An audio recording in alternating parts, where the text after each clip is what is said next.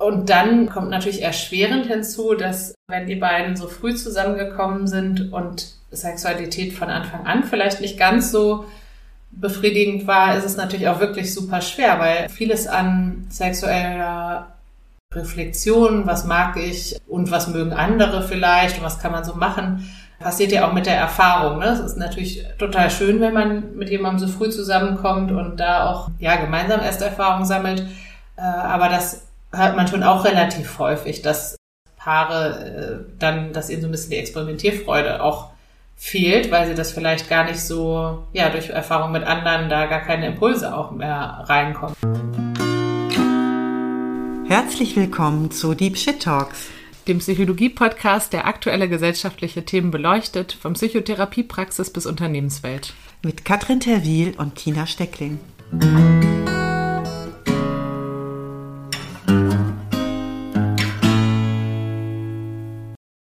Hallo Katrin. Hallo Tina. So, dann habe ich direkt zum Anfang unsere bekannte therapeutische Einstiegsfrage für dich. Wie sitzt du heute hier? Ja, ich sitze tatsächlich außerordentlich entspannt vor dem Mikrofon, weil ich heute Urlaub habe und ähm, ja, eben schon eine, eine Runde mit dem Hund um den See gedreht habe und ja, in einer ungewohnten Entspanntheit in die Folge starte. Das klingt richtig gut.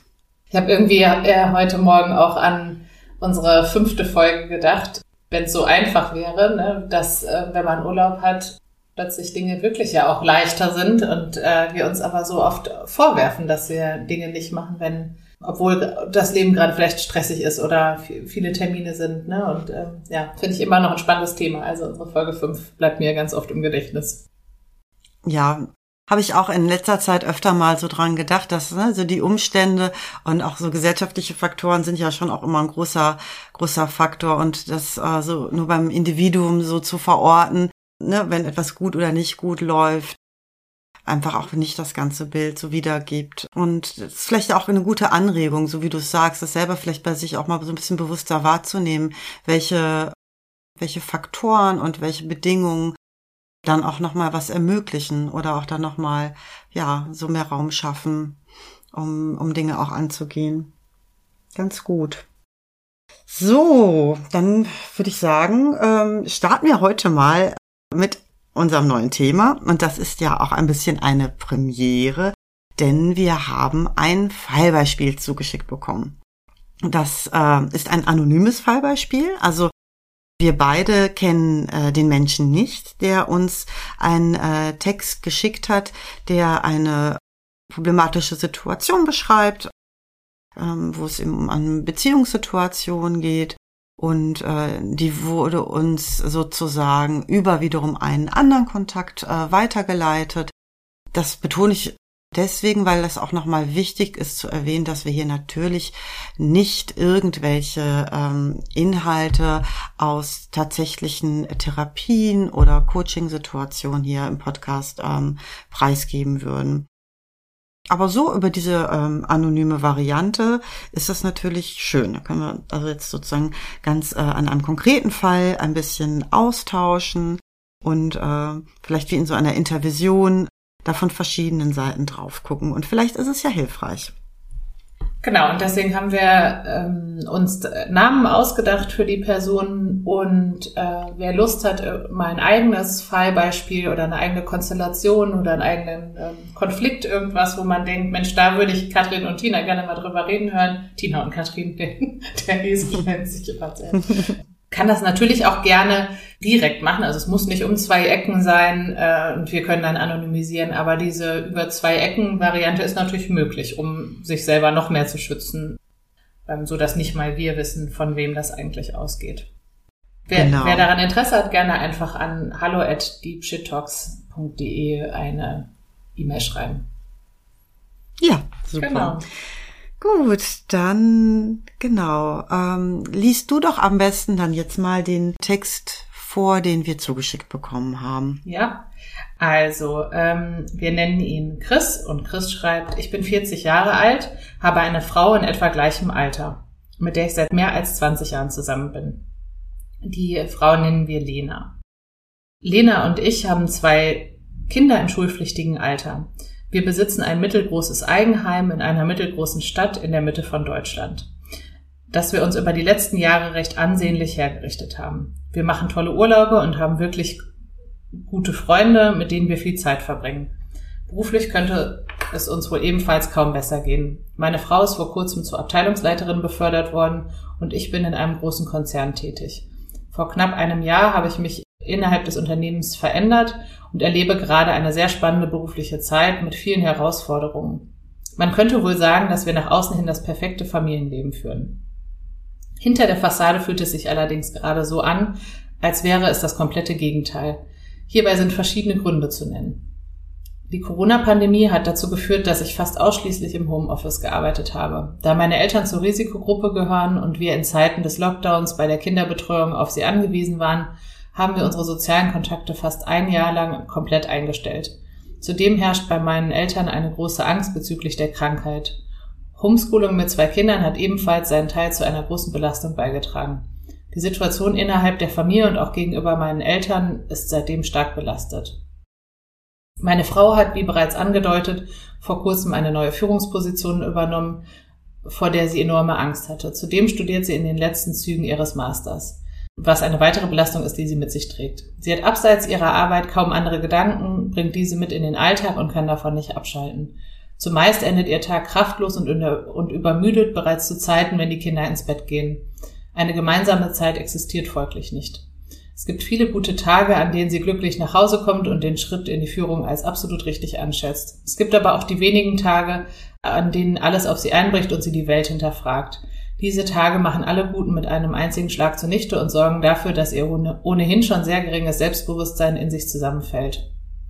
Ich versuche sie stets in einem zu unterstützen, sie zu stärken und aufzubauen. Ich habe leider oft das Gefühl, nichts in Klammern mehr bewirken zu können. Körperliche Nähe und Sexualität sind seit mehr als einem halben Jahr nicht mehr vorhanden. Ehrlich gesagt hatte das Thema Sex in unserer Beziehung niemals einen wirklich großen Stellenwert. Wir sind sehr früh zusammengekommen, haben uns hier aber nicht wirklich gemeinsam weiterentwickelt. Es tut weh, das zu schreiben, aber der Sex ist langweilig und eher als Pflichtveranstaltung anzusehen gewesen. Ein wenig spielt hier auch mit hinein, dass wir vor unserem ersten Kind knapp zwei Jahre vergeblich versucht haben, schwanger zu werden. Der Sex war mechanisch, kalendarisch getaktet und irgendwann ohne Gefühle. Es folgte eine Zeit, in der wir uns sehr fremd waren, wenngleich uns das Glück des Kindes, in Klammern rein rechnerisch zu dem Zeitpunkt eigentlich nicht mehr möglich und glücklicherweise in einem Akt der Liebe entstanden und später ähm, auch das Zweiten natürlich sehr verbunden hat. Aktuell ist es eher eine Erleichterung für mich, dass wir keine körperliche Nähe haben. Anders als meine Frau habe ich aktuell das Gefühl, im Beruf angekommen zu sein. Ich werde gefordert, gefördert, gesehen und wertgeschätzt. Ich arbeite mit sehr vielen interessanten und hochmotivierten Menschen zusammen. Ich habe das Gefühl, an meinen Aufgaben zu wachsen und genieße das sehr. Der Schritt aus der Komfortzone war nicht leicht, aber absolut richtig. Momentan ist der Job meine Zuflucht vor dem Alltag. Ich arbeite meist viel und lange. Das Diensthandy liegt zumeist griffbereit, um auch noch abends und nachts auf Nachrichten reagieren zu können. Relativ früh nach meinem beruflichen Wechsel habe ich dann eine sehr attraktive Kollegin kennengelernt, mit der es auf so vielen Ebenen funktioniert. Wir haben viele gemeinsame Projekte und ergänzen uns beruflich perfekt. Sie ist das Selbstbewusstsein in Persona. Sie treibt Themen und ist absolut präsent. Sie ist jung, mehr als 15 Jahre jünger als ich, aber sie besitzt eine Reife, die viele Menschen in meinem Alter nicht haben. Wir reiben uns beruflich, diskutieren kontrovers, streiten teils, aber begegnen uns stets am Ende auf Augenhöhe und finden immer die perfekte Lösung. Wir sind für den anderen jeweils äh, heilt in einem sehr schnellen und herausfordernden Programm. Und ich denke, wir helfen uns gegenseitig in unserem Sein zu wachsen. Irgendwann ist aus dem beruflich Perfekten auch etwas Privates sehr Besonderes entstanden. Über mehr als sechs Monate haben wir uns nur geschrieben, haben über sämtliche Themen mal tief, mal belanglos diskutiert. In all ihrer Offenheit hat sie sehr schnell keinen Hehl daraus gemacht, dass sie nicht abgeneigt sei, eine Nacht mit mir verbringen zu wollen. Für mich war ein Seitensprung oder eine Affäre niemals wirklich eine Option. Zu präsent waren die Gedanken, meine Frau damit zu verletzen. Entsprechend habe ich den wenigen Flirtmöglichkeiten über die gesamten Jahre stets widerstanden. Aus dem sehr offenen, kommunizierten Ziel meiner Kollegin, mich ins Bett zu bekommen, ist schlussendlich aber wesentlich mehr entstanden bei ihr, bei mir, bei uns. Vor knapp drei Monaten haben wir uns das erste Mal privat getroffen. Selbst die meisten beruflichen Treffen waren angesichts der Corona-Zeit nur virtuell. Diesem ersten Treffen folgten weitere, die mit jedem Mal immer besonderer wurden. Mittlerweile treffen wir uns regelmäßig natürlich im Geheimen. Sex dieser Art habe ich so noch nie erlebt. Nach all den Jahren ist es sehr intensiv, neu und experimentierfreudig, häufig und einfach besonders. Wir reden viel darüber, über die Wünsche und Vorstellungen und entdecken den anderen, uns selbst und uns gemeinsam. Es gibt kein Thema, über das wir nicht sprechen. Jedes Treffen ist eine Auszeit von der Realität. Mittlerweile habe ich auch hinter dem Maske des Selbstbewusstseins schauen dürfen und eine ganz andere Seite entdecken dürfen. Auch privat begegnen wir uns auf Augenhöhe. Wir reflektieren den anderen, sagen ehrlich unsere Meinung. Es ist eine Offenheit, Ehrlichkeit und Vertrautheit, die ich in der Form nicht kannte. Der Definition nach zu urteilen haben wir eine Affäre. Mir gefällt dieser Begriff allerdings ganz und gar nicht, da er der Situation nicht im geringsten gerecht wird. Ich weiß, dass es hier thematisch eigentlich darum gehen soll, wie man den Weg aus einer kriselnden Beziehung in eine offene ähm, finden könnte. Ob das aber wirklich mein Ziel ist, kann ich ähm, gar nicht mit Bestimmtheit sagen. Es ist nicht der Sex, der mich anzieht, es ist nicht das Abenteuer oder das Neue, das entdeckt werden will. Es ist auch keine Bestätigung in Zeiten einer Midlife-Crisis. Zumindest rede ich mir das noch halbwegs erfolgreich ein. Das Thema offene Beziehung ist bei mir mit zahlreichen Fragen begleitet. Wäre meine Frau überhaupt imstande, eine offene Beziehung zu führen? Wäre ich praktisch imstande, meiner Frau, in Klammern temporär, in die Arme eines anderen Mannes zu lassen? Welche Art der Offenheit wäre es, die ich suchen würde, beziehungsweise die meine Frau akzeptieren könnte? Vermutlich keine, in der Gefühle eine Rolle spielen. Auch ich entdecke bei mir eine Eifersucht, die ich so noch niemals gespürt habe, allerdings meiner Kollegin gegenüber. Vielleicht ist nicht die offene Beziehung, sondern vielmehr Polyamorie das Modell, das für mich aktuell am realistischsten wäre. Realistisch meiner Frau und meiner Kollegin äh, gegenüber oder für die beiden? Nein, wahrscheinlich nicht. So, das war's. Ich hoffe, es ist noch niemand ähm, abgesprungen beim Zuhören. Ähm, ja, Tina, möchtest du vielleicht mal erste Eindrücke loswerden? Ja, also dazu ähm, sollten wir vielleicht auch noch sagen, dass uns das Thema eigentlich mit der Überschrift übergeben wurde, eine ähm, kriselnde Beziehung in eine offene zu überführen, ob das geht. Und der Chris beschreibt ja jetzt sozusagen eine vielleicht gar nicht so ungewöhnliche Entwicklung aus einer Langzeitbeziehung mit viel ähm, Sicherheit und wo auch ähm, Themen wie, wie Kinder und äh, gemeinsame Lebensplanung und so weiter eigentlich eine große Rolle spielen und ähm, wie da die romantische Beziehung und die erotische Beziehung eigentlich ähm, ja so langsam abstirbt oder so ne, so veräppt mhm. und und an die Stelle sozusagen in diesem Thema eine, eine andere Person tritt. Jetzt wäre der Gedanke der offenen Beziehung ja quasi so ein bisschen so eine vorweggenommene Lösung. Oder er sagt ja, offene Beziehung vielleicht auch schwierig, Polyamorie und sagt, äh, und ähm, er beginnt sozusagen mit der möglichen Lösung und stellt sie aber auch dann gleich wieder am Ende auch so ein bisschen in Frage. Und vielleicht ist es, also das Thema ähm, offene Beziehung oder Polyamorie ist auf jeden Fall auch was, wo wir nachher noch ein bisschen draufschauen können. Ich glaube, an der Stelle dieser ähm, geschilderten Problematik geht es, glaube ich, an erster Stelle ein bisschen um was anderes. Also vielleicht auch eher darum, welche Konflikte gibt es und welche naja, was, äh, was wir da sozusagen gerade vorfinden, was da vielleicht eher nicht zur Weiterentwicklung geführt hat, ne? Oder was eher so dazu beigetragen hat, dass es sich so ein bisschen festgesetzt oder auch so blockiert hat. Denn die Situation, wie er sie beschreibt, sieht er ja als problematisch. Also er sagt ja, es ist ähm, so wie es ist, entspricht es nicht dem, wie er es eigentlich gerne äh, hätte oder richtig findet, offenbar. Ne? Also ohne, dass das jetzt so explizit ausgesprochen ist, aber das ist ja so in den zwischen den Zeilen äh, ein Zustand, der für ihn auf jeden Fall so nicht bleiben sollte. Richtig? Also ich finde, man, man liest auf jeden Fall raus, dass, dass es ein ziemlicher Leidensdruck ist insgesamt. Ne? Ja. Also dass das mhm. ähm, jetzt nicht so nicht so ist wie ähm, Mensch, jetzt habe ich hier eine tolle Affäre und grandios, das habe ich mir immer gewünscht, sondern dass sowohl vor der Affäre wahrscheinlich Leidensdruck da war, also bevor die Affäre sexuell wurde, ähm, als auch jetzt. Ähm, ich glaube, das, das ist, wird sehr klar. Vielleicht kann man, äh, es ist vielleicht ganz gut, vielleicht erstmal mit diesem, auf dieses Phänomen einzugehen, warum das so oft ist, dass es in festen Beziehungen mit dem Sex irgendwann schlechter wird.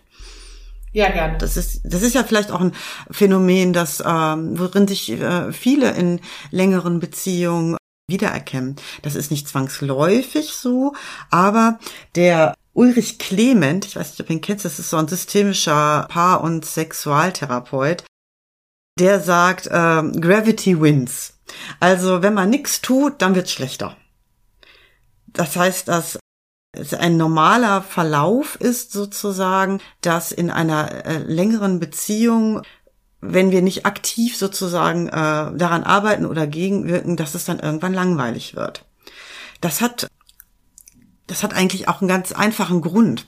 Und zwar brauchen wir, um ähm, so ein bisschen so spannungsvolle Sexualität zu haben, auch so ein bisschen das risikohafte, abenteuerliche, dynamische, ein bisschen ne, unf also ähm, nicht so berechenbare. Und in einer festen Beziehung, wie das äh, Wort fest schon sagt, wird ja auch viel daran gearbeitet, dass es eben fester wird, auch im Sinne von berechenbar, vertraut, stabil. Und da kann die Balance, die wir eben brauchen, damit das auch sozusagen ähm, noch Raum hat für so unvorhergesehene, lebendige Erotik, irgendwann sehr eng werden.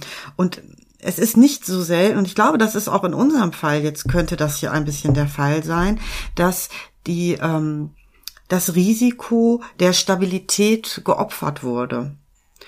Und wenn das okay ist, so weiterzureden, dann rede ich einfach noch ein bisschen ja, weiter. Ja, gerne, klar. Ja, also und die, ähm, was eben auch nicht so selten ist, am Anfang, wenn man sich kennenlernt und verliebt ist, dann, da wird gern übersehen, alles, was vielleicht nicht so gut zusammenpassen könnte. Das ist jetzt auch so eine, so ein bisschen an den Clement angelehnt, dass wir so ein bisschen die Unterschiede verleugnen und uns das dann am, am Ende so ein bisschen auf die Füße fällt.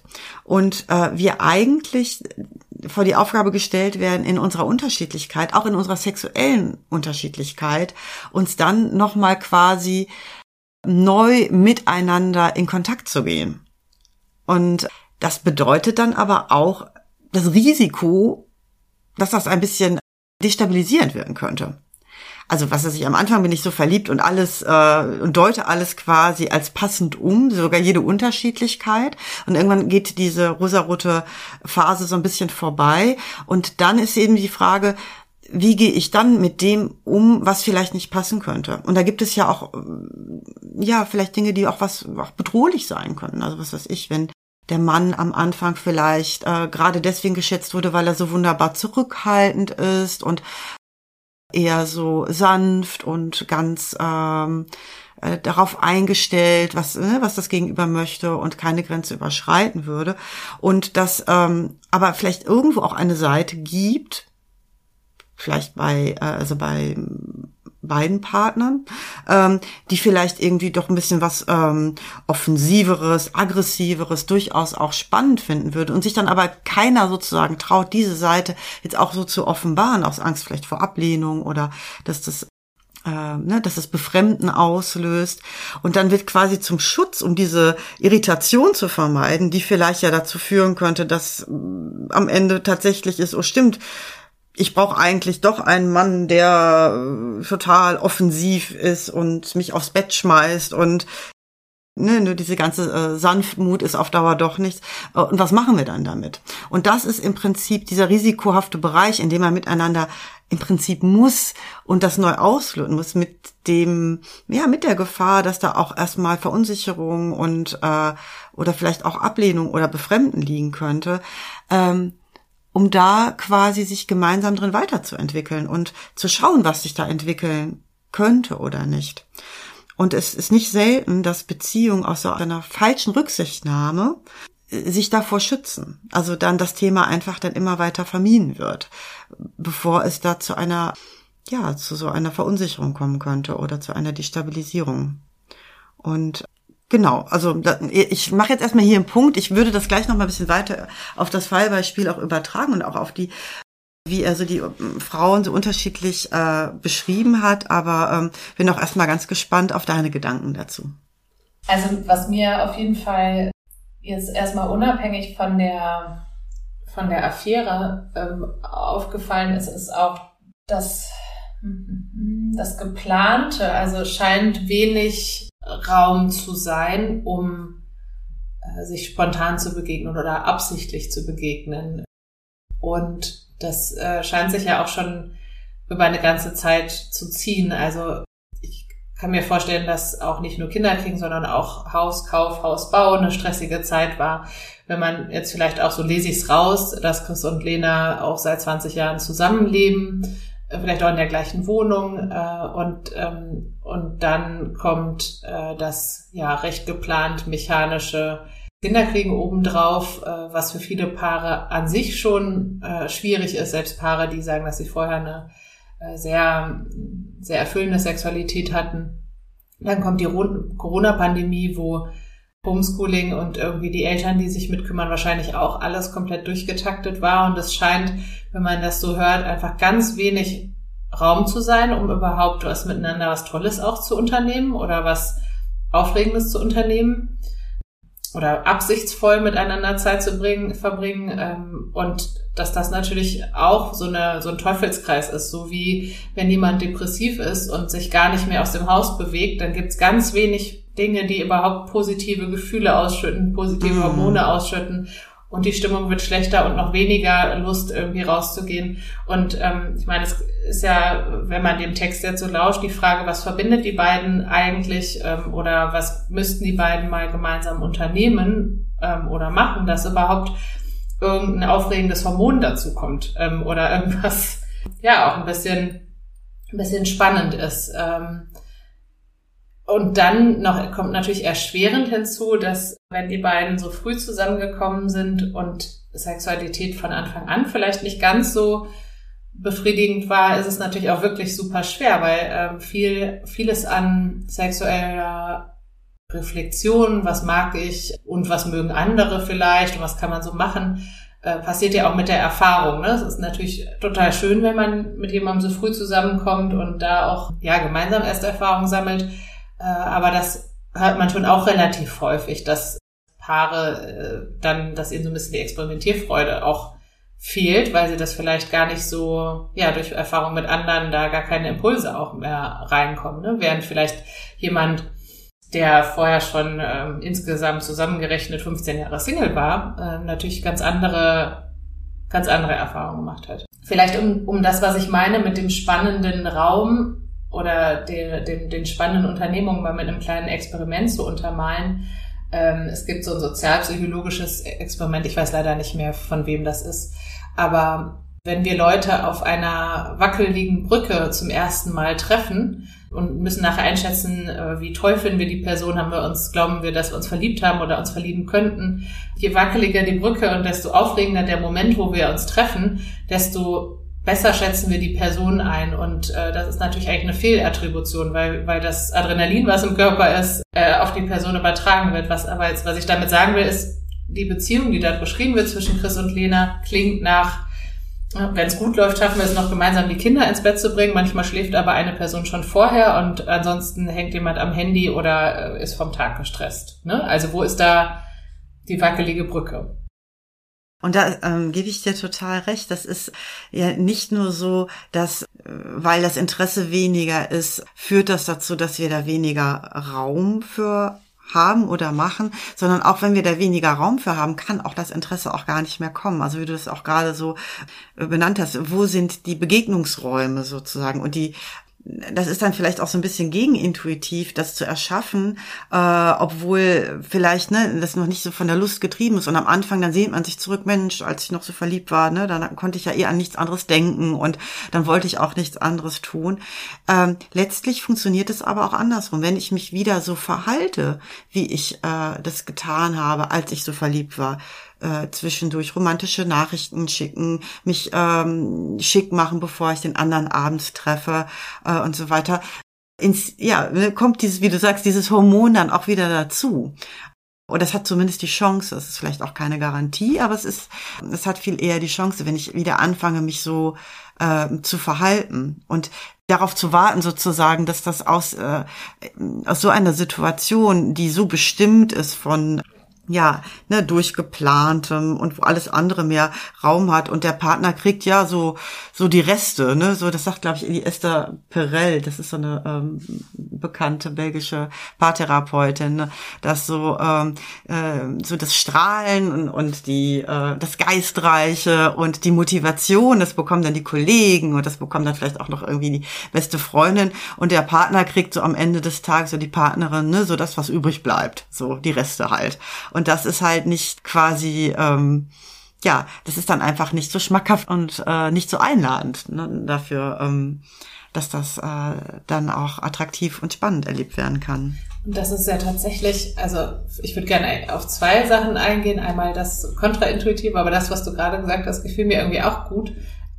Ich glaube, das Schwierige ist ja wirklich die Balance zu finden, weil das, was toll ist an einer festen Beziehung, ist ja auch, dass ich ähm, mir vielleicht nicht täglich die Beine rasieren muss und, irgend und irgendwann ja. schon die Rasierstoppel nicht mehr nicht mehr aushaltbar sind oder dass ich ne, dass ich mich nicht verstellen muss oder dass ich auch einfach mal mh, hm, wahnsinnig gestresst sein darf oder weinen kann. Mhm. Es gibt ja auch viele Menschen, die mhm. sagen, ich kann eigentlich nur meinem Partner gegenüber mal loslassen und sagen, wie schlimm der Tag für mich war. Mhm. Auf der Arbeit, gerade als Führungskraft, das darf man ja auch nicht vergessen, ist das, ähm, ist das wahrscheinlich schwieriger möglich.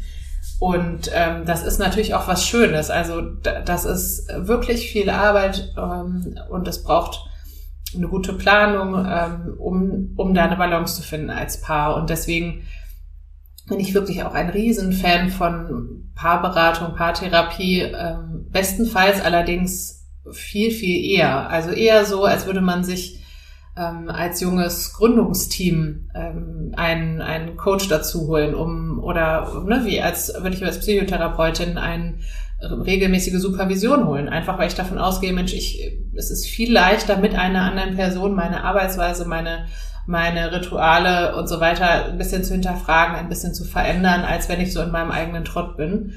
Ähm, und das Zweite mit dem Kontraintuitiven, das ist, glaube ich, wirklich eine der größten Kruxe äh, in der Psychologie, dass wir ganz oft aufs Ding nur herauskommen, wenn wir was machen, nachdem uns, nachdem uns gar nicht ist. Und das Beispiel, ich bin heute Morgen um den See gefahren, passt vielleicht auch ganz gut. Also je fitter man ist und je mehr im Training man steht, desto leichter ist es, sich aufzuraffen und desto mehr ist es, dann macht es auch Spaß. Ähm, aber in dem Moment, wo man es eigentlich am meisten bräuchte, wenn es einem schlecht geht, wenn, äh, wenn man sich denkt, oh, zugenommen, äh, die Corona-Kilos, da ist es Aufraffen am, am allerschwierigsten. Und, und dann da trotzdem durchzugehen. Und dann macht es vielleicht am Anfang nicht mal Spaß und fühlt sich ganz furchtbar an und tut nur weh. Und, ähm, und so ähnlich ist das in, natürlich in, äh, in einer Beziehung auch, dass das am Anfang äh, auch ganz schräg sein kann, wenn man sich so wenig zu sagen hat, plötzlich absichtlich gemeinsam essen zu gehen und da vielleicht auch die Angst zu haben, dass man sich da so schweigend gegenüber sitzt. Und vielleicht ist es nicht sofort der tollste Abend aller Zeiten, ne? weil man natürlich dieses ganze Unausgesprochene mitnimmt in den, in den gemeinsamen Abend. Aber es ist oft der einzige Weg, erstmal durch dieses ähm, Tal der gezwungenen Positivität durchzugehen. Ja, absolut. Ich hab, mir sind gerade so viele Dinge durch den äh, Kopf gegangen, worauf ich noch anschließen könnte. Jetzt nehme ich ähm, Genau, jetzt nehme ich vielleicht erst noch mal zwei. Du meintest ja auch, dass die ähm, die Corona-Situation da auch noch mal so ihr ähm, dazu getan hat und an der Stelle vielleicht auch noch mal zu sagen, dass es meistens eben auch nicht nur einen Grund hat. Ne? Das ist, ist also so eine ähm, solche Faktoren wie eben Hausbau, Kinder kriegen, dass Karriere im Vordergrund steht, sind dann vielleicht so, ja, mit ein Grund, warum das sozusagen der Raum für Romantik schon weniger wird. Und wenn dann auch noch vielleicht auf der persönlichen Ebene Schwierigkeiten oder ähm, so ein bisschen, ja, dass es schwierig ist, überhaupt ne, so Probleme anzugehen, sich auseinanderzusetzen, zu öffnen, da vielleicht auch noch so vorhanden sind, ist das dann vielleicht so ein weiterer Faktor. Und wenn dann auch noch die Corona-Krise kommt, die einfach ja auch bedeutet, dass wir da einerseits uns also so viel Freiheit beraubt sind. Und das nochmal in diesem Bild der Balance, von der du ja auch so sprichst, dass es eigentlich darum geht, so Balance zu halten,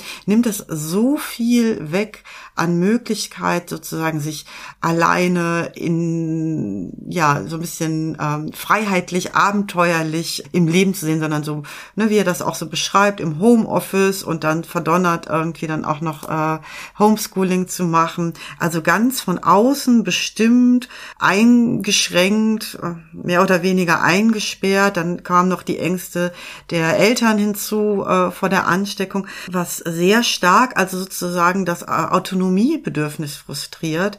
Und dann ist es auf jeden Fall naheliegend, dann auch daraus ausbrechen zu wollen, etwas zu tun, was dann sozusagen im Inneren dann zumindest wieder ein Gleichgewicht herstellt.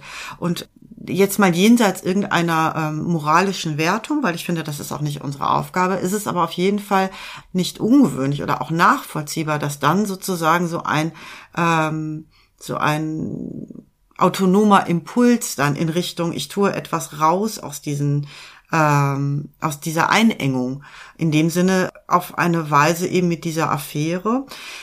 Das ist natürlich im Prinzip auch ich sage jetzt mal zumindest nicht so konsequent durchgedacht in einer erfolgreichen äh, Lösung, aber in dem Moment sicherlich erstmal so eine Entlastung und ein subjektives Wiederherstellen eines eines Gleichgewichts, wo es eben vorher wahrscheinlich durch zu einer großen Bedrängnis kam in dieser in dieser einschränkenden Situation. Und ähm, und als zweites, was ich also meinte, inwiefern das auch nochmal so ein bisschen vielleicht das Verhalten auch mit den Protagonisten da und deren, äh, wie diese empfunden werden zu tun hat. Der Chris beschreibt seine Frau Lena ja eher als unsicher und sich selbst in der Rolle, sie auch immer wieder so stabilisieren zu müssen wollen und dass ihm das eigentlich immer weniger gut gelingt. Also er hat im Prinzip so die Rolle, sie eher zu schonen, zu schützen und aufzubauen was im Umkehrschluss oder, oder in der Verlängerung auf jeden Fall auch bedeutet, sie jetzt so zu konfrontieren, vielleicht auch eher eben in den Konflikt reinzugehen, vielleicht auch ja, da vielleicht auch äh, herauszufordern oder anzugreifen, vielleicht etwas ist, was er sich nicht traut. Und da würde ich in der Paartherapie viel eher ansetzen. Also was da eigentlich in dieser Rolle des beschützenden und vielleicht auch oder schonenden sozusagen, was dabei auf der Strecke bleibt. Denn, also was mich da vor allem auch noch sozusagen ähm, das so interpretieren lässt, ist, dass die Kollegin eben als so besonders selbstbewusst und wie viel Spaß das macht in den Auseinandersetzungen und da können die auch ganz konträr reingehen und dann kommen sie doch wieder auf einen guten Punkt. Und ich mir eben sehr gut vorstellen kann, dass es da eigentlich die große Sehnsucht liegt, in dem sich auseinandersetzen zu dürfen, darin so zu zeigen und auch sich zuzumuten, auch in den äh, ne, auch wenn es dann vielleicht mal zu Frustrationen kommt, aber in diese Reibung sozusagen. Und dass das das ist auch nicht so selten, das hatte letztens mal eine Kollegin in der Intervision gesagt, dass Menschen in ihren Affären das lernen, was sie in ihrer Partnerschaft nicht können. Und ich weiß nicht, ob das jetzt viel mit Lernen zu tun hat, aber an der Stelle lebt er auf jeden Fall das, was in der Partnerschaft fehlt. Scheint mir zumindest. Ja. Also ich meine, dass es zum Beispiel sexuell so gut passt, ist ja auch wiederum nur, wie er selber ja auch schreibt, auch nur ein Aspekt. Ne? Deswegen ist ihm wahrscheinlich auch das Wort ähm, Affäre nicht ganz so passend oder wäre vielleicht auch offene Beziehung nicht ganz so passend, weil das so klingt, als äh, wären da keine, keine Gefühle im Spiel. Aber bei der Sexualität zum Beispiel habe ich gedacht, ja, das ist wahrscheinlich beides. Wahrscheinlich ähm, haben sich da jetzt zwei getroffen, die gerade mehr miteinander ausprobieren können. Vielleicht ist sie, ähm, sie haben wir ja Anne getauft, die Affäre ähm, oder die Kollegin. Äh, vielleicht ist Anne auch äh, erfahrener, ja, hat mehr ausprobiert schon, wie eben gesagt. Es ist ja oft ein Lernen über die Zeit.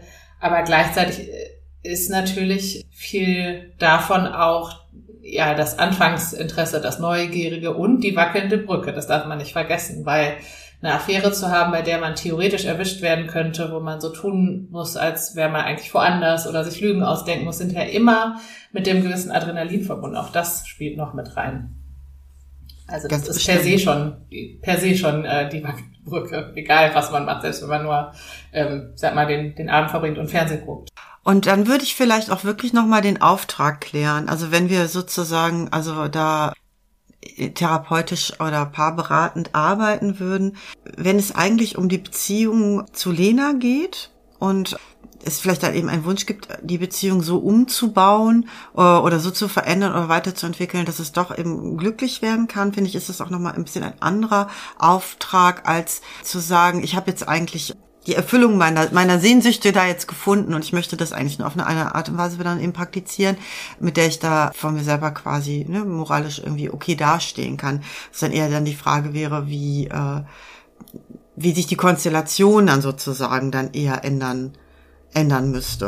Ja, das, ähm, aber das finde ich ein bisschen unklar an der Stelle eigentlich, was, so, was der Auftrag Punkt. ist. Ja, ja, absolut. Ich habe gerade auch gedacht, also in einer guten Paartherapie ist es ja auch oft so, dass äh, zwei PaartherapeutInnen sogar da sind und dass man vielleicht auch ähm, getrennt voneinander nochmal Gespräche führt, um auch genau das zu klären. Oder selbst wenn es nur einen gegenüber ist, auch da vielleicht nochmal Einzelgespräche zu führen, ähm, weil das sicherlich relevant ist. Also nur wenn beide wirklich auch das Ziel haben, die Beziehung zu retten, ähm, macht es natürlich Sinn, durch das, wie habe ich es vorhin genannt, ähm, äh, das Tal der erzwungenen Positivität zu gehen. Ähm, das macht ja gar keinen Sinn, wenn ich ein anderes Ziel habe, wenn ich eigentlich mich, äh, wenn ich mir sicher bin, dass ich mich trennen möchte. Vielleicht auch nochmal zu erwähnen, dass man natürlich auch als äh, Einzelperson eine Therapie machen kann, wenn man in oder unter seiner Beziehung leidet und dann wird aber nicht der Partner hinzugezogen. Also das ist was, was man nicht mischt in der Regel. Ähm, also dass ein Partner in eine Therapie hinzugezogen wird, in eine Einzeltherapie ist eher die Ausnahme. Das ist, dann geht's eher mal in Ausnahmefällen darum, die eigenen Symptome zu erklären oder ja, den Partner mit einzubeziehen, aber da ist der Therapeut, die Therapeutin sehr äh, auf einer Seite.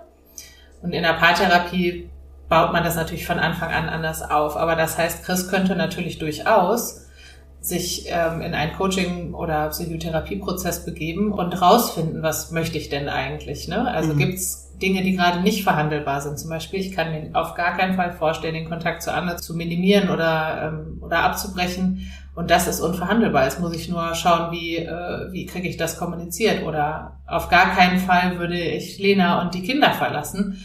Ja, das ist unverhandelbar und ich riskiere das gerade. Also wie kann ich damit umgehen, damit das Risiko geringer wird oder ich das irgendwie noch schützen kann? Ähm, oder ich möchte erstmal ausgesprochen haben und möchte, dass wir in eine Paartherapie gehen. Also wie kann ich das angehen? Das ist auf jeden Fall, denke ich, ein, ein kluges Vorgehen. Sobald ich auch merke, dass ich mit irgendeinem Lebensbereich oder in einer Beziehung äh, nicht glücklich bin, sich da auch äh, so nochmal einen externen Blick zu holen, kann auf jeden Fall hilfreich sein. Dann auch ein bisschen, wie du auch vorhin sagtest, vielleicht auch bevor dann schon auch ich sag jetzt mal, das Kind im Brunnen gefallen ist oder die Situation schwierig wird, der Punkt ist jetzt so ein bisschen, ich fand das Beispiel von, von dir gerade auch so nett mit der, äh, das irgendwie, glaube ich, mit der Unternehmenswelt zu vergleichen. Das ist ja, ich mache das jetzt auch mal, das ist jetzt so ein bisschen so, als hätten Lena und Chris eigentlich gemeinsam eine Firma.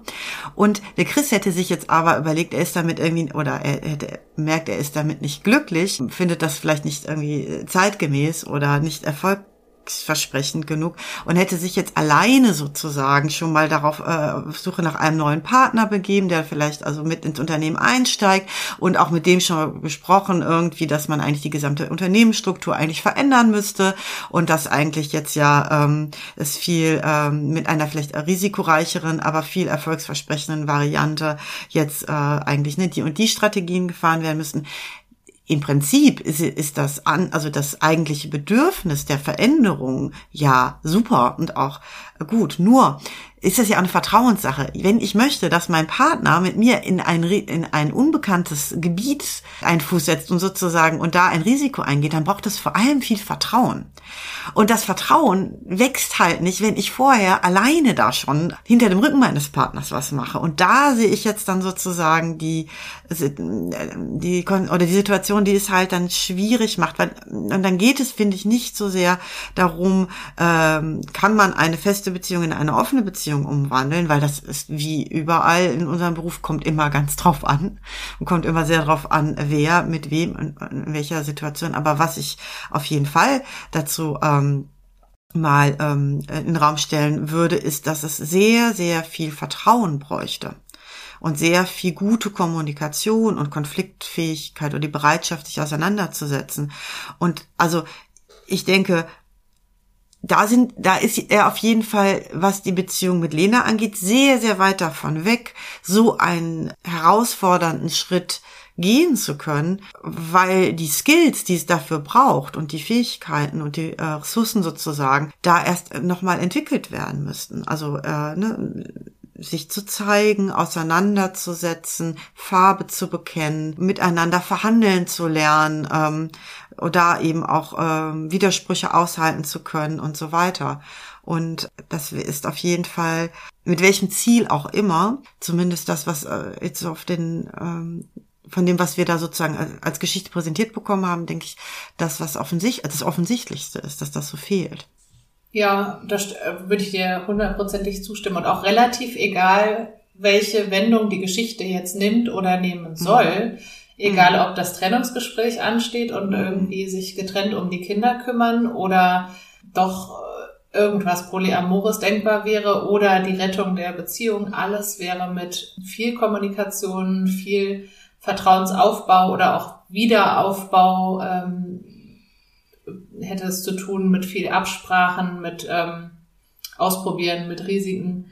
Äh, also steht auf jeden Fall, also eigentlich muss man sagen, ist äh, Chris jetzt derjenige, der äh, da eigentlich dringend ja für sich was klären muss, unabhängig von, wie gesagt, von der moralischen Bewertung, weil es ist ja eine Situation, in der ich sage mal so ein bisschen sehens Sehens vor den Baum fährt irgendwie. Weil, mm. weißt du, ich meine? Das ist, mm. ich wüsste jetzt nicht, wie, wie daraus ähm, sich einfach so was Gutes ergibt, wie der Leidensdruck geringer wird.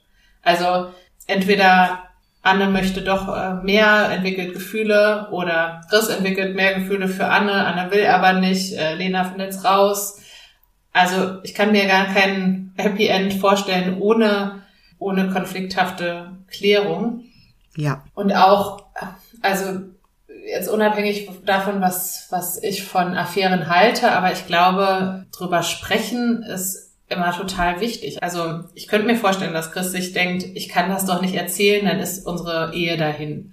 Ich glaube aber unter Umständen, dass ein Rausfinden, ohne es erzählt bekommen zu haben, zum Beispiel ähm, noch mehr dazu führen würde. Also dass das der noch schlimmere Vertrauensbruch ist der nicht mehr wieder zu kitten ist. Ne? Und auch dass das gar nicht drüber sprechen und das aussitzen, sollte sie es, sollte Lena das nicht rausfinden und die beiden sprechen nie drüber, auch das ist, wenn man so will, ja ein Risiko, weil das ist wie ein langsames Austrocknen der Ehe. Also mhm. das, wenn da noch was ist, dann ist es jetzt wahrscheinlich ähm, höchste Zeit, das ähm, kleine verdörrte Pflänzchen zu gießen. Also ich weiß gar nicht, ob ich das so als so pauschal gesetzt irgendwie äußern würde, dass man immer über Affären oder über etwas, ne, also so Geheimnisse sozusagen äh, berichten müsste. Ich finde, das kommt dann auch wieder sehr auch drauf an, auf was ist das für eine Beziehung, wie sind die Menschen sonst miteinander, welche Bedeutung hat das in der Konstellation. Aber in diesem Fall, wo es ja darum geht, dass die sich, dass da so viel eben an Nähe und Auseinandersetzung fehlt und das dann eben auch zu dieser Stagnation im Prinzip dann so geführt hat und dass es da keine Weiterentwicklung gab, ist es auf jeden Fall so, dass wenn er das erzählt, wird es eine Weiterentwicklung geben. Dann ist auf jeden Fall das Muster der äh, Zurückhaltung, Verbergen, Vermeiden ähm, in dem Moment unterbrochen. Mhm. Und äh, ich finde, man kann jetzt auch nicht sagen, wie es dann ausgehen wird, aber ich glaube, wenn, wenn er nichts tut, dann wird es auch nicht anders werden. Das ist dann so, ne? Dann wird es auch nicht von alleine besser werden. Nee, ja. vielleicht, ähm, ja, vielleicht, wenn ich da jetzt zu klar geklungen habe, dass es da den einen richtigen Weg gäbe. Das stimmt natürlich. Ich, äh, es gibt, glaube ich, durchaus Konstellationen, wo es Sinn machen kann, etwas nicht zu erzählen und ähm, für sich abzuwägen, was hat das jetzt bedeutet und was äh, richtig für einen Schaden an und wie und richtet das mehr Schaden an, das zu erzählen, als wenn ich es jetzt auf sich beruhen lasse, weil das war vielleicht auch nur was Einmaliges und so weiter. Also es ist ja immer ein Abwägen von, was tue ich mir an, was tue ich anderen an, was kann ich mir zumuten, was kann ich anderen zumuten, wo liegt meine Verantwortung und so weiter.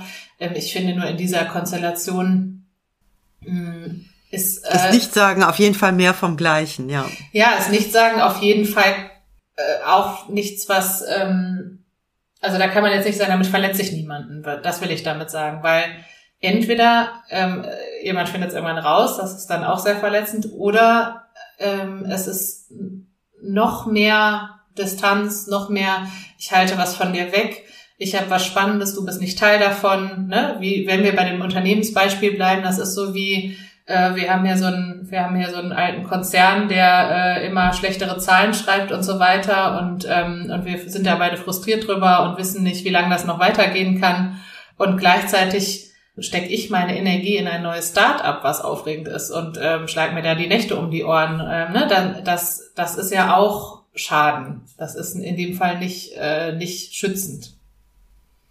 Es ist, ja, und, und es ist auch ein bisschen halt einfach so der Dealbreaker, ne? Wenn ich weiß, wie die Situation ist, kann ich mich dazu entscheiden.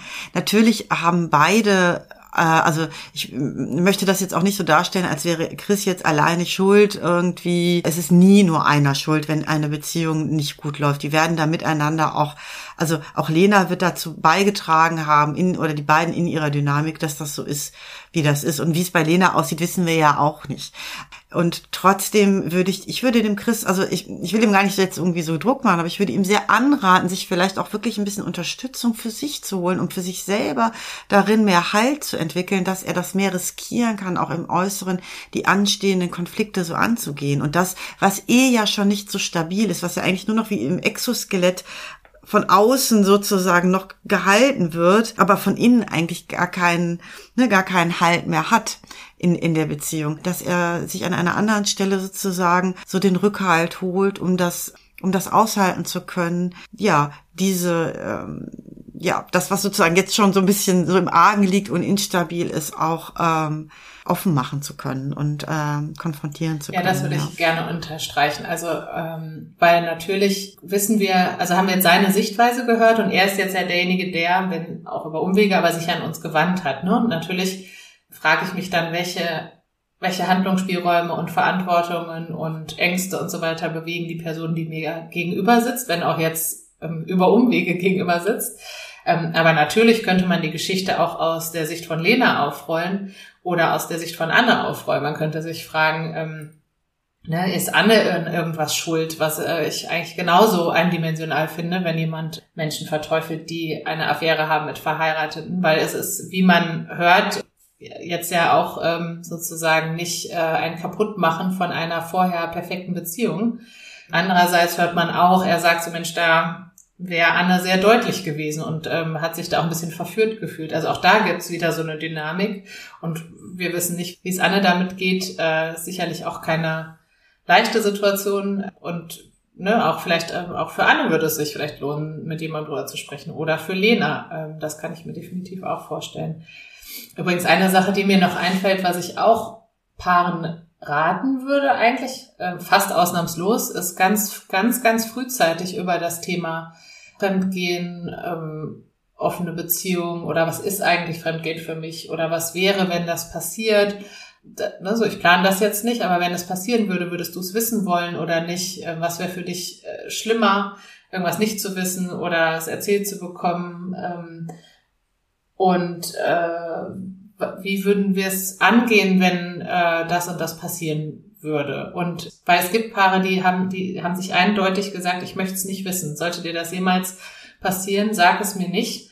Rede dann lieber mit mir darüber, was wir besser machen können und was du dir von mir wünschst. Aber sag's mir nicht, ne? Und die andere würden sagen, also wenn ich jemals rausfinden würde, dass du hinter meinem Rücken irgendwas mit jemandem anderen hast, ähm, das wäre der Dealbreaker. Nicht, dass das passiert, das kann passieren und so weiter. Ne? Also das würde ich zum Beispiel auch fast ausnahmslos allen Paaren empfehlen, weil das ist ja um Längen leichter, als so ein Gespräch zum ersten Mal zu führen, wenn schon zu spät ist. Und es bedeutet auch nicht, dass das dann für immer in Stein gemeißelt nee, aber sein muss. Man hat mal angefangen, äh, drüber zu reden. Absolut, aber man hat angefangen, auch das und das ist so ein bisschen, also nochmal so zurück zu diesem, äh, auch die mit den die Unterschiedlichkeiten sozusagen zu akzeptieren und zu integrieren. Das ist das, was ähm, den Raum da öffnet, dass wir uns nicht nur vormachen, wir müssen in allem perfekt in diesem romantisch überhöhten Ideal eh immer nur ineinander verliebt und es gibt nie andere Irritationen oder ne, keine Abwege und keine Abgründe. Und das doch anzuerkennen, dass es das vielleicht auch geben wird und das überhaupt so eine Bereitschaft zu signalisieren. Und auch da gucke ich, werde ich mit dir hingucken und werde ich versuchen, es mit dir auszuhandeln. Und da kann man es, und das würde ich auch total unterstreichen, lieber vorher aushandeln, als es sozusagen schon dann sozusagen, ja, so blind ausagiert, im Prinzip dann schon so passiert ist. Ja. Also lieber dann, wenn ich das, wenn ich das vielleicht auch in mir merke, denn natürlich bin ich auch mein eigener Mensch, auch in einer Beziehung. Und natürlich ähm, sind äh, Emotionen und auch Bedürfnisse auch schwankend. Und das macht die Beziehung auf jeden Fall sehr viel tragfähiger, wenn auch diese vielleicht ein bisschen schwierigen Themen sozusagen da auch einen Platz drin haben können. Und das ähm, Deswegen, wenn das direkt zu Anfang oder eben sobald es einfach auch für ein selber Thema ist, das auch gezeigt und auch besprochen werden kann, ist das auf jeden Fall schon mal auf der Habenseite, weil ich kenne keine Beziehung, die nur immer, ähm, ne, man happily ever after, man hat sich gefunden, es hat äh, Bang gemacht und dann war alles für immer leicht. Habe ich auf jeden Fall noch nie irgendwo gesehen. Ähm, nee, und also, und tatsächlich dieses ganz frühzeitig zu besprechen, wenn wir noch nicht auf so viel Frustration und unausgesprochenem und fa fast schon verhärteten und verkappten mm. und vernarbten äh, mhm. Emotionen sitzen, so ja. ganz frühzeitig darüber zu sprechen, äh, vielleicht, ne, bevor man zusammenzieht, äh, was nehmen wir uns denn vor, damit wir irgendwie auch unseren eigenen Raum noch haben? Oder möchte jeder sein eigenes Zimmer haben, ein bisschen WG-mäßig? Wollen wir überhaupt zusammenziehen? Wäre auch anders wäre es auch anders denkbar und was hätten wir davon zum Beispiel? Weil, also, ne, weil dann ist es ja noch nicht, erstmal noch nicht verletzend. Klar, kann das auch sein, dass da jemand ein bisschen eingeschnappt ist und sich denkt, wie, mm. wie er denkt drüber nach, nicht mit mir zusammenzuziehen. Mm. Aber es ist ja viel schwerer, wenn man zusammen wohnt, gesagt zu bekommen, oh, das ist hier sehr langweilig geworden. Ich muss da mal ein bisschen mm. ausbrechen. Ne? Und ähm, ja, vielleicht noch zwei Sachen, die mir so aus der Paartherapie einfallen ähm, die, die ich, äh, oder drei Sachen sogar, die, die man dann oft gemeinsam unter Anleitung macht. Es gibt zum Beispiel die Was ich an dir schätze Übung, wo sich Paare äh, ausschließlich gute Sachen sagen dürfen und nochmal zusammenfassen müssen, was sie aneinander mögen, ohne irgendwelche Konditionen. Also nicht, ich mag deine Haare, wenn sie frisch gewaschen sind, sondern ne, ich, äh, ich mag den Geruch deiner Haare oder sowas. Weil das geht ja auch ganz oft verloren. Wenn man sowas täglich um sich herum hat, ähm, das, was man schätzt, dann Klar, sexuell gibt's auch ganz viele Übungen für Paare, die so in Starten geraten sind oder wenn es Erektionsstörungen gibt oder äh, Orgasmusschwierigkeiten oder äh, Lubrikationsschwierigkeiten oder was auch immer. Da gibt's auch Übungen, die gehen meistens um eben das Aufbauen wieder dieses wackelnde Brücke-Gefühls mhm. und mhm. Dass man so bis zu einem bestimmten Punkt und dann darf man aber nicht weiter, ne, würde aber gerne und man muss das aber unterbrechen und ähm, das klingt jetzt alles äh, sehr, hm, naja, sehr nach Lehrbuch, aber es geht am Ende immer darum, einfach eine andere Dynamik reinzubringen und diese, diese sehr eingefahrenen Schleifen von wie endet unser Abend, wie verläuft unser Wochenende, wer macht wem den Kaffee zu durchbrechen. Ähm, und es kann auch sehr viel Sinn machen, ähm, sich abwechselnd mal, mal so eine Art Date Night oder ein, ähm, einen Ausflug am Wochenende zu organisieren und äh, dem Partner zu sagen, und am äh, Samstag kümmere ich mich, du musst nur um 10 Uhr wach sein, mehr, mehr nicht, äh, und dir bis 14 Uhr Zeit nehmen oder sowas, um so ein bisschen was, ja, was Neues, was Aufregendes, was, ja, aus der Balance bringendes reinzubringen. Ja, ich, da gibt's doch auch diese Studie, ach, jetzt ist mir leider der Name entfallen, von wem, dass äh, das Verhältnis von Komplimenten zu Kritik in äh, glücklichen Beziehungen fünf zu eins ist. Also das hat man dann sozusagen, man hat halt verschiedene funktionale, glückliche Beziehungen sozusagen untersucht und in denen die funktionieren, sagen die Partner sich gegenseitig im Verhältnis von fünf zu eins fünfmal mehr Komplimente als und dann erst einmal die Kritik.